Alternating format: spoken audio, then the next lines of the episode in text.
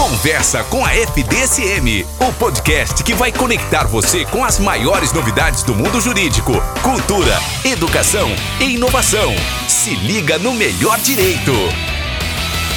Olá, minha gente. Bom dia, boa tarde ou boa noite, dependendo da hora que você estiver é, acompanhando, ouvindo o nosso podcast. Nos acompanhe nas redes sociais, ative suas notificações. Fale para as pessoas, divulgue o nosso podcast, né? FDSM underline oficial, nos acompanhe, sugira temas, enfim, só relembrando, a gente faz isso aqui para levar informação de qualidade para você, tá? Nós vamos falar hoje, a gente tem falado disso já algumas vezes, o que mostra o trabalho acadêmico, o conhecimento acadêmico chegando até a comunidade porque sem isso também a produção, a aquisição e o compartilhamento do conhecimento não teria muito sentido. Né? E o nosso programa de mestrado aqui da faculdade, ele tem o seu é, programa de inserção social. Então, são vários projetos de inserção social né, que os mestrandos, com ajuda, né, alguns projetos têm ajuda de alunos da graduação, levam até a, a nossa comunidade. Hoje a gente vai falar de mais um que em parceria com a política de com a Secretaria de Políticas Sociais, né, da, da Prefeitura de Pouso Alegre, atingiu uma determinada parcela da população, parcela essa que normalmente está, às vezes, em situação de risco ou numa linguagem mais do direito de vulnerabilidade. Então, seja bem-vindo, João Paulo, suas considerações iniciais e explica um pouquinho para a gente o que, que foi esse projeto. Oi, Kiko. Obrigado pelo, pelo espaço aqui que, que você está concedendo para a gente falar um pouco do, do nosso projeto. Bom, é, o professor Edson, né, que é quem coordena essa, essa questão do, da inserção social no mestrado, ele sempre tem uma fala muito interessante, que é não faltarão grupos para que vocês trabalhem, né? grupo de pessoas para que vocês trabalhem. E nas reuniões que nós fizemos com o pessoal da secretaria, isso ficou muito evidente. Né? Ali é, tem, um, tem uma gama enorme de, de pessoas que, que procuram assistência social. Né? E esse foi o primeiro fato que nos impressionou. Né? A, a, demanda, a quantidade e a variedade de questões que, que chegam ali na, na secretaria. Você é a primeira vez que você está vindo aqui, mas uhum. você vai se acostumar. Às vezes eu interrompo a resposta uhum. no meio por aquilo que vocês falam. E é uma pergunta que eu faço para muita gente aqui, João. Então eu vou fazer de novo. É, você acabou de falar que acabou ficando impressionado com a quantidade de pessoas que precisam. Eu falo muito isso em graduação, na sala de aula e tal. E a gente tem que agradecer. Há um lado positivo nisso. Pouso Alegre é uma cidade desenvolvida. Pouso Alegre é uma cidade que oferece oportunidades. Pouso Alegre é uma cidade que você olha para ela assim e falou, tá tudo legal. E mesmo assim, existe ainda muita desigualdade. Mesmo assim, existe muita gente que está nessa situação de vulnerabilidade. O trabalhar com esse projeto mostrou isso para vocês? Sem dúvida, né? mostrou é, claramente. E eu, assim, lembro perfeitamente que, acho que foi na primeira reunião que, que a gente teve, ah, o pessoal ali sempre foi muito, muito solícito, e eu, eu agradeci eu, eu, ao final da reunião, eu cheguei a agradecer ali o pessoal que estava. Na, na, falei assim, olha, eu na condição de morador, de, de cidadão pouso-alegrense, eu, eu agradeço mesmo o trabalho que vocês desenvolvem aqui, porque é, é realmente impressionante o acolhimento e a disposição que, que o pessoal tem para com, essas pessoas em, em risco, né?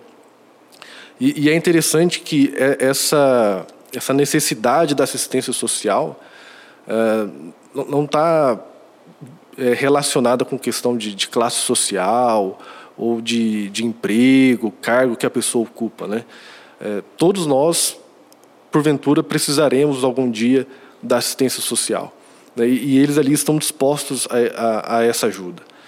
Então, foi, foi, impressionante. Foi impressionante ver a, a, a quantidade de demanda que existe para esse tipo de serviço, né?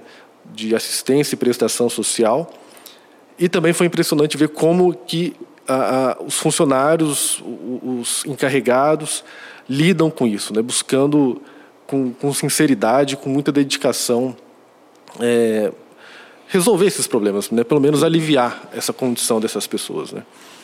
E desses vários grupos que, que surgiram, né, que foram colocados para a gente que, como possíveis de, de serem trabalhados na inserção social, a gente acabou optando pelo grupo dos idosos. Né? E dentro desse trabalho que nós desenvolvemos com eles, nós optamos por realizar um, um, uma orientação jurídica, né? fornecer para eles uma orientação jurídica é, que não se limitasse a um momento específico. Tá. Né? Essa questão da orientação, deu para perceber assim, ó, tem algum assunto que eles têm mais dúvidas, tem algum assunto que eles conhecem menos e que pode trazer prejuízo para eles? Uhum. É, tem algum assunto que seria o campeão das dúvidas? Eu acho que o previdenciário é o, é o campeão. É, ali todo mundo tem alguma questão previdenciária. Né? Mas foi interessante porque, além dessa questão que talvez seja a que a gente já esperava e fosse a mais evidente, talvez, né? É, surgiu a questão de relação familiar, né? Por exemplo, ah, o, avô, o avô a avó que quer ter contato com o neto, é, até pensão, algumas pessoas ali com dificuldades, né? Muitos idosos passando alguma forma de necessidade material recorriam à a, a, a, secretaria, né? Ah, eu preciso de uma cesta básica, eu preciso de, de, de roupa, enfim. E, então, até essa questão de, do suporte financeiro que a família poderia dar ao idoso. Né? Eu iria para além do suporte financeiro. Né? A gente trabalha muito na faculdade a questão do, do abandono do pai para o filho menor, não pagar pensão, tal do abandono afetivo. Uhum. Isso tem acontecido no final da vida? Os nossos idosos têm sido abandonados não só no sentido financeiro? Olha, pelo, pelo que eu percebi, sim. Né? Ali a gente, a gente conseguia a gente conseguia ver alguns casos, né? Mas é interessante que a gente consegue notar o oposto também. Né? Ali eu me lembro de uma de uma senhora que ali com seus 70 e alguma coisa cuidava com uma dedicação jovial do seu filho, que era deficiente mental, né? Então assim, se a gente tinha casos ou relatos de alguns idosos que se sentiam desamparados, né? não apenas financeiramente, a gente tinha um exemplo oposto, né? do idoso, da mãe idosa que continuava ali cuidando do seu filho, fazendo tudo possível, né? diante daquela condição que ele tinha. Né? Então, assim, a gente nota o lado negativo dessas relações, né? que, que estão presentes, infelizmente, mas a gente tem outros exemplos que, que superam, né? E, e, e dão para a gente alguma forma de, de esperança nessas, é, nessas questões. Uma né? outra questão, João Paulo. É, vamos pensar no nosso, nosso mundo aqui jurídico, né? as leis mudam, jurisprudência muda, e isso atinge todo mundo, inclusive os idosos. Mas a gente vê uma mudança muito grande na tecnologia. Hoje você vai fazer alguma coisa, é tudo por aplicativo, é tudo pela internet. Você vai fazer, às vezes, um requerimento previdenciário. O atendimento do INSS hoje, quase 100% dele é virtual né? o que exige o manejo dessa nova tecnologia, o que exige conhecimento. É, esse tanto de mudanças, e muito rápidas, elas têm deixado os nossos idosos um pouco para trás? Nem todos eles conseguem. Assim, que nem sempre é a questão financeira, ele tem lá a sua aposentadoria, ele dá conta de, da sua comida, ele dá conta do seu aluguel, vive com dignidade mas ele vai ficando para trás porque ele não consegue exercer seus direitos, ele acaba ficando vulnerável por essa falta de conhecimento. Isso acontece? Acontece. A gente consegue ver tanto pela realização que a secretaria faz de, dos famosos multirões, por exemplo. Né? Que a pessoa precisa regulamentar, ou precisa regularizar, melhor dizendo, algum documento. Né? Ou ela precisa prestar informações que, que, que o INSS, por exemplo, requisita e ela, ela não sabe como prestar essas informações. Né? Então, essa, essa, essa dificuldade que eles têm em manejo com a tecnologia, de como acessar, de como utilizar, de como é, fornecer os dados, muitas vezes requeridos, é, é, é a gente consegue notar também. Né?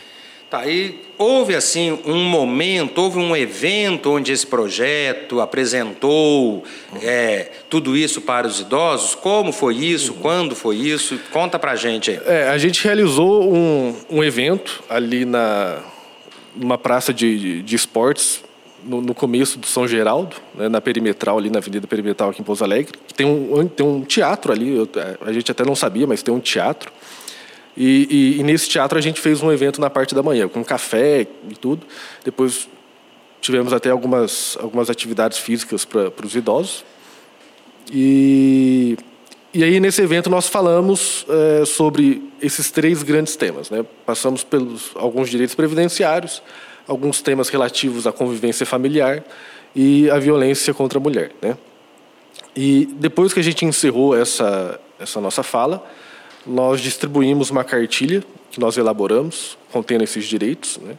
E algumas referências tá, a esses Então, vamos lá só para a gente, já que é um projeto, é uhum. essa inserção social. Se alguma associação, sei lá, alguma paróquia, quem faz trabalho com idoso, quiser acesso a essa cartilha, tem como? Tem como, tranquilamente. É. A gente distribuiu ali no, no evento, para quem estava presente, depois nós deixamos o arquivo virtual com, com o pessoal da secretaria, mas se alguma instituição ou alguém quiser essa, essa cartilha.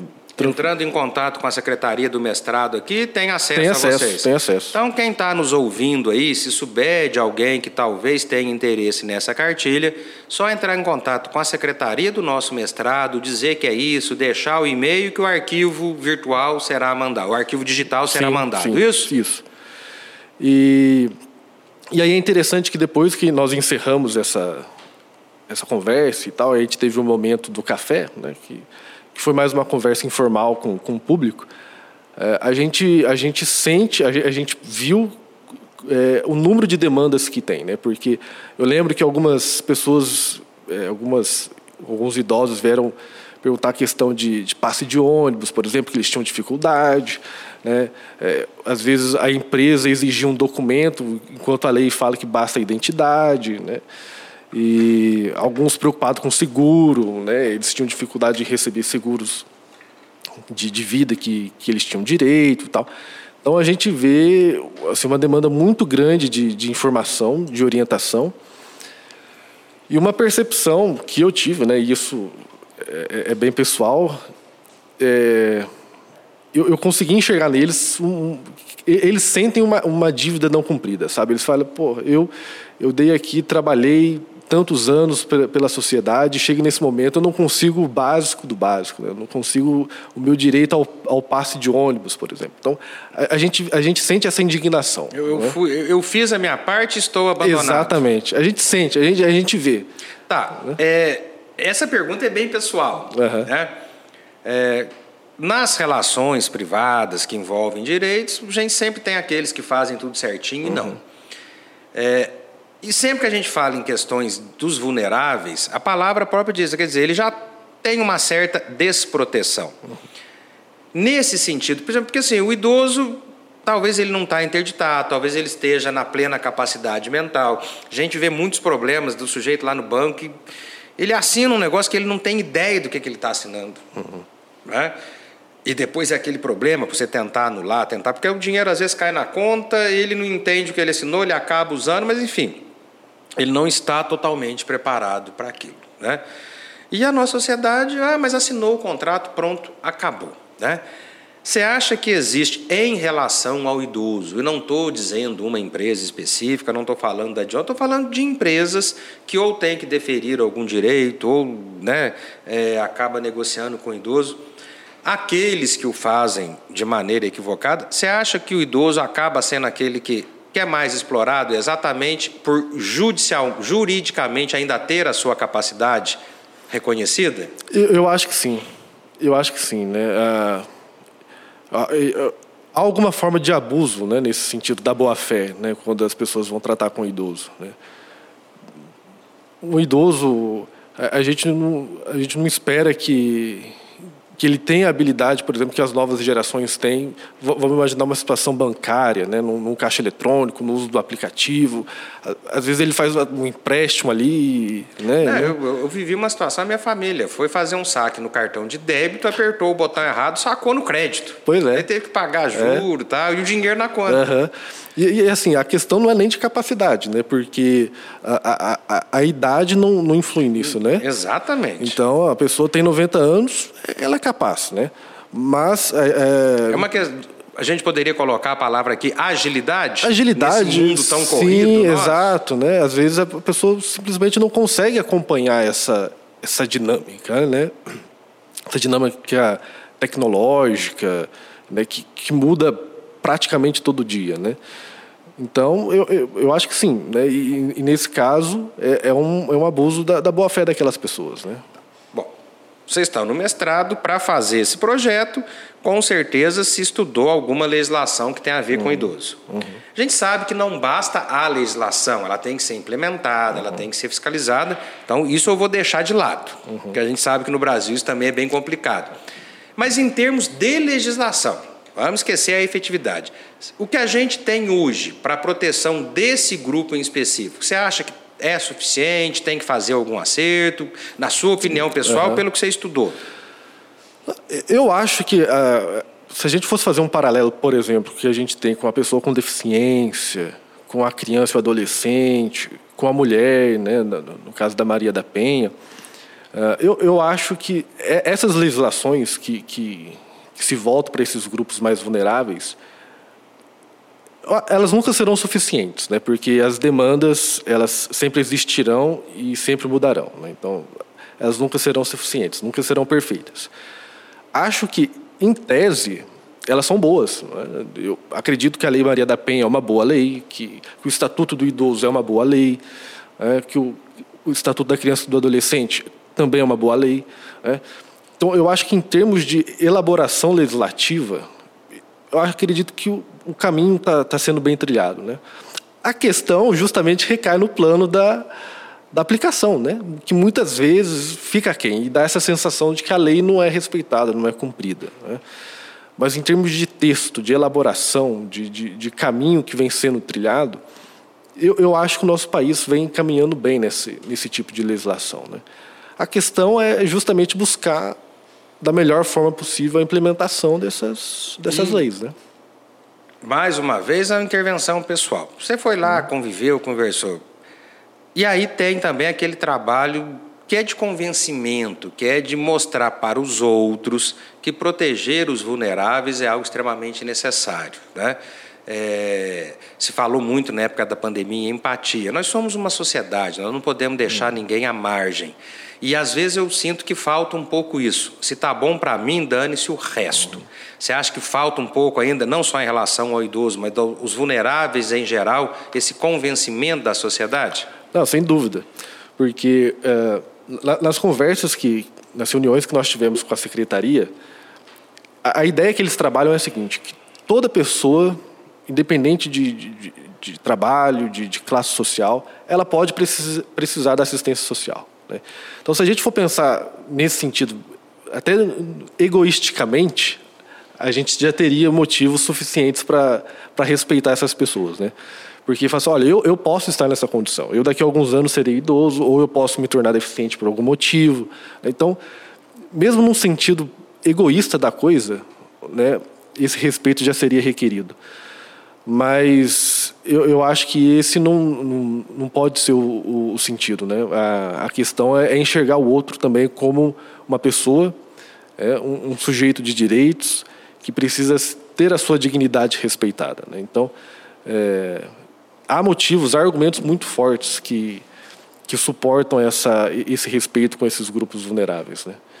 Então, eu, eu não tenho dúvidas disso, que, que puxando o gancho da legislação, né, que, que a gente disse, essa falta de, de efetividade, talvez um, um motivo seja um, um, motivo moral, talvez, né, de, de respeito à dignidade ao, ao, e ao entendimento daquelas pessoas como sujeitos de direitos, né, é, proporcionem uma, uma efetividade melhor e um respeito que, que elas merecem. Eu sempre tenho a sensação, assim, ó, por mais que isso demonstre um avanço, um cuidado, mas toda vez que a gente precisa de uma lei específica para proteger um vulnerável, é porque a gente ainda não conseguiu avançar muito no respeito a algo anterior, isso que é a dignidade de todo mundo. É. Então tem esse pequeno aspecto uhum. muito negativo, mas isso também é fato. João, é o seguinte, nós temos um bordão aqui, quando a prosa é boa, o tempo voa, uhum. o nosso tempo ele é um pouquinho curto. Queria te parabenizar, você e quem participou do evento, que outros assim aconteçam. Tá? De novo, lembrando, se alguém quiser aí, tiver acesso a quiser acesso à cartilha, entrar em contato com a secretaria do mestrado aqui, tá? E aí eu te devolvo a palavra para as suas considerações finais. Não, professor, eu, eu que agradeço aqui o, o espaço né, para a gente divulgar para a comunidade, especialmente para nossa comunidade acadêmica, né, uh, o trabalho que nós fizemos e incentivar que, que os alunos do mestrado e da graduação também se envolvam nesses, nesses trabalhos em, em benefício em prol da comunidade. Né? É importante a gente levar o plano acadêmico, teórico também para a comunidade. Né? Então aí, ó, fica para a gente encerrar um convite aos nossos alunos da graduação, que alguns desses projetos sempre contam também, solicitam ajuda de alunos da graduação. Procure se informar, quem sabe amanhã você também faça o mestrado aí, para poder ajudar. E lembrando disso, né, a nossa Constituição fala de igualdade, fraternidade, dignidade, e essa proteção aos vulneráveis é a efetivação disso. Muito obrigado a você que nos acompanhou e até a próxima. Conversa com a FDSM, o podcast que vai conectar você com as maiores novidades do mundo jurídico, cultura, educação e inovação. Se liga no melhor direito.